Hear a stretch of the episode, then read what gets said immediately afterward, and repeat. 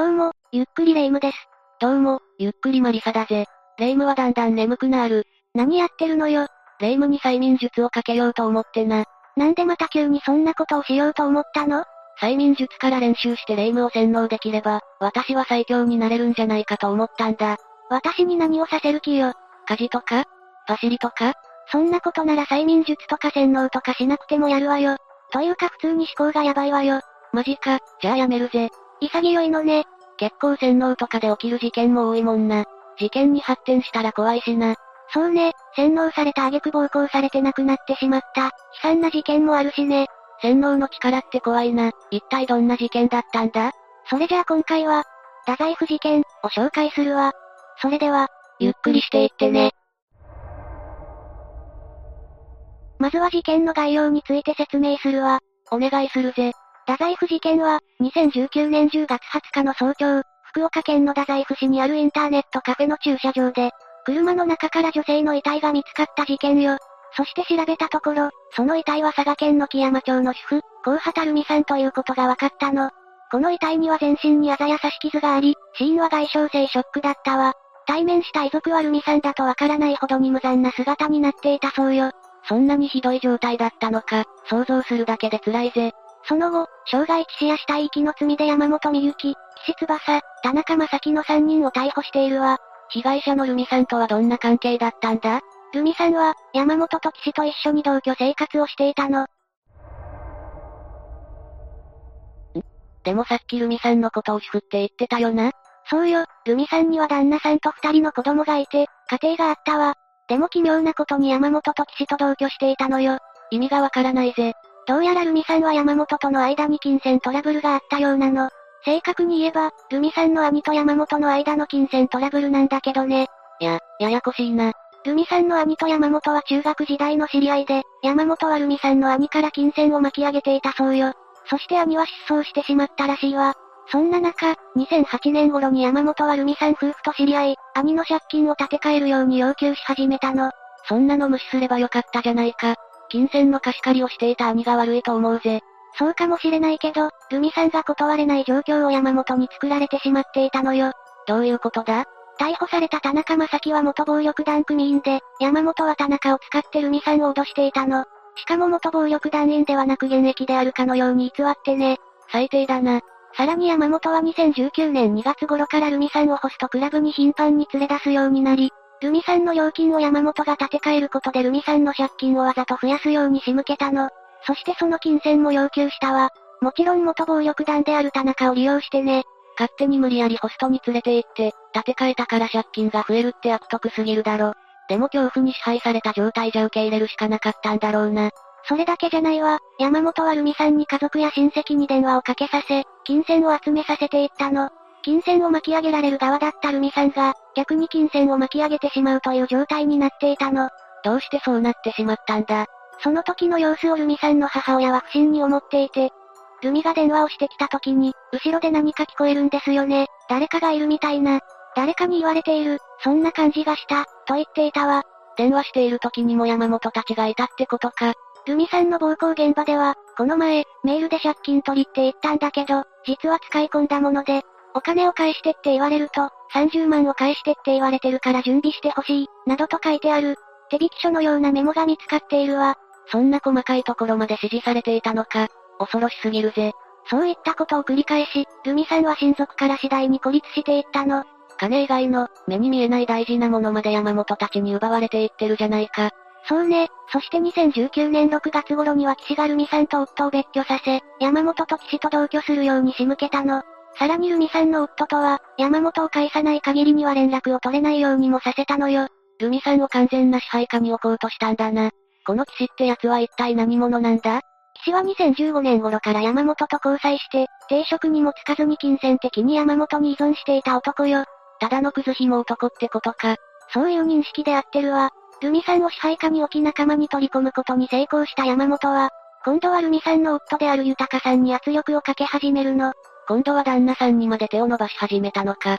実際に録音されたテープレコーダーの音声では、山本に返済を要求され、それを豊さんが断り、弁護士に相談したことを話すと田中に、いい加減にしとけや、おや、と脅されたやりとりが残っているわ。ちゃんと弁護士に相談してたんだな。正しい判断だぜ。これを証拠に出せば警察が動いてくれるだろ。そうね。結局弁護士に相談したおかげで、ルミさんのホストクラブの利用料の請求は騙し取られずに済んだわ。でも、警察についてはそうじゃないの。もし警察が動いてくれていたらルミさんは助かっていたかもしれないわ。え？ってことは、警察は動いてくれなかったのか？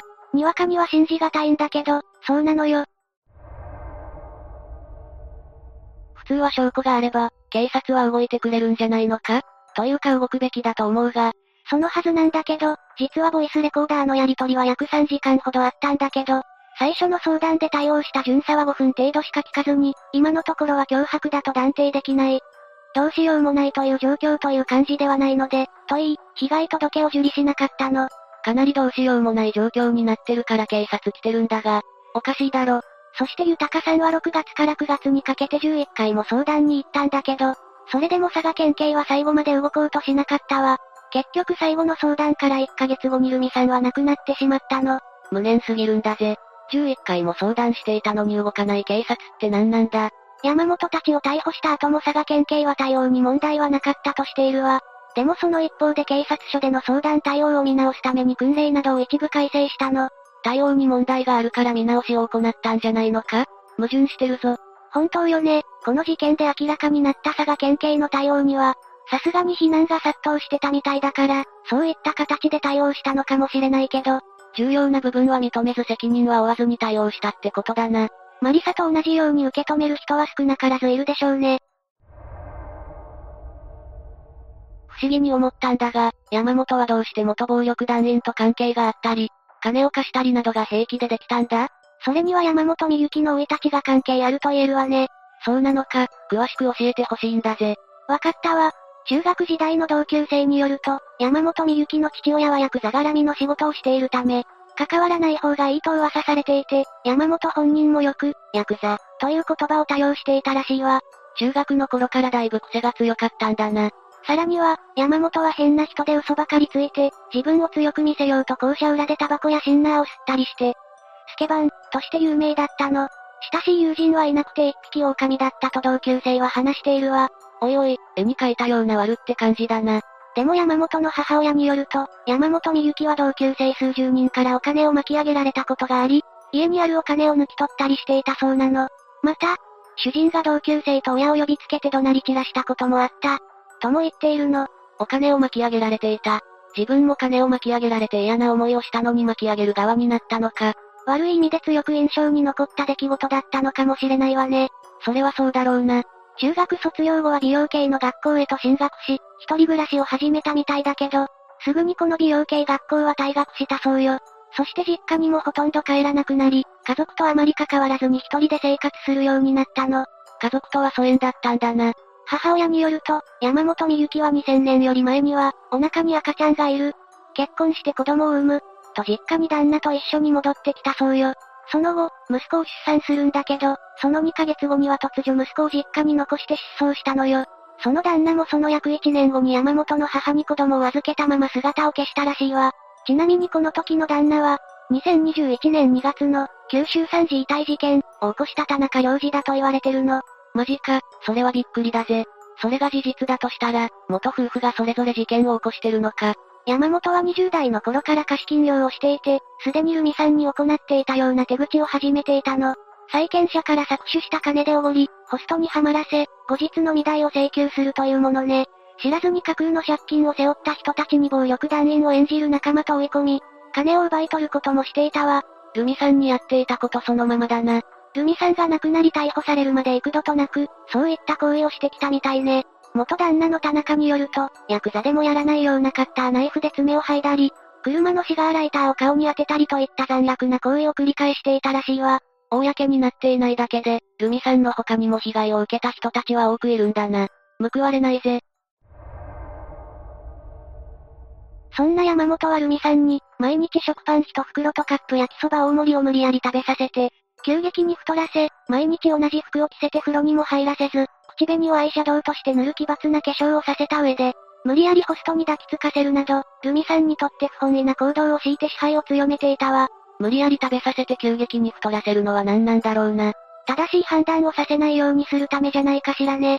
ちなみにルミさんには肥満女性に特化した風俗店で働いて金策させるという名目で太らされていたみたいね。ルミさんの他にも過去に山本の被害者で、太らされて病死した人もいたの。その時は保険金をその被害者にかけていて、騎士がその被害者と婚姻関係になっていたため、保険金が騎士に払われたそうよ。ほぼ保険金詐欺な上に、病死だとしても山本たちが殺したようなものじゃないか。平気でそんなことをやらせて、全く理解できないぜ。人間なのかと疑うような行動は、ここからさらにエスカレートしていくわ。9月下旬頃から山本と岸はルミさんと同居している家で暴行が過激化したの。ルミさんの大腿部をバタフライナイフや割り箸で突き刺したり、足蹴りしたり木刀でケツバットと言って30回以上殴ったり、顔面をマイクで殴ったりもしていたわ。腕に根性焼きなんかもしてたみたい。もう拷問じゃないか。加えて、この間には山本と岸に許可のない外出は禁じられ、監視していたの。つまり監禁ね。異常だぜ。考えるだけで胸が痛いな。13、14日には山本は抵抗することすらできなくなったルミさんを連れ出して、現金約100万円を集めさせて脅して取っているわ。そんな状態で連れ出したのか。サイコパスとしか言いようがないな。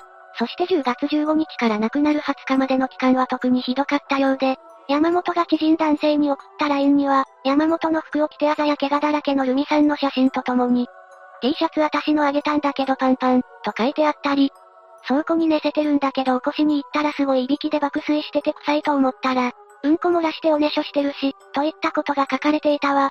失禁に気づかないくらいに、精神的にも身体的にも追い詰められていたってことだよな。ひどすぎるぜ。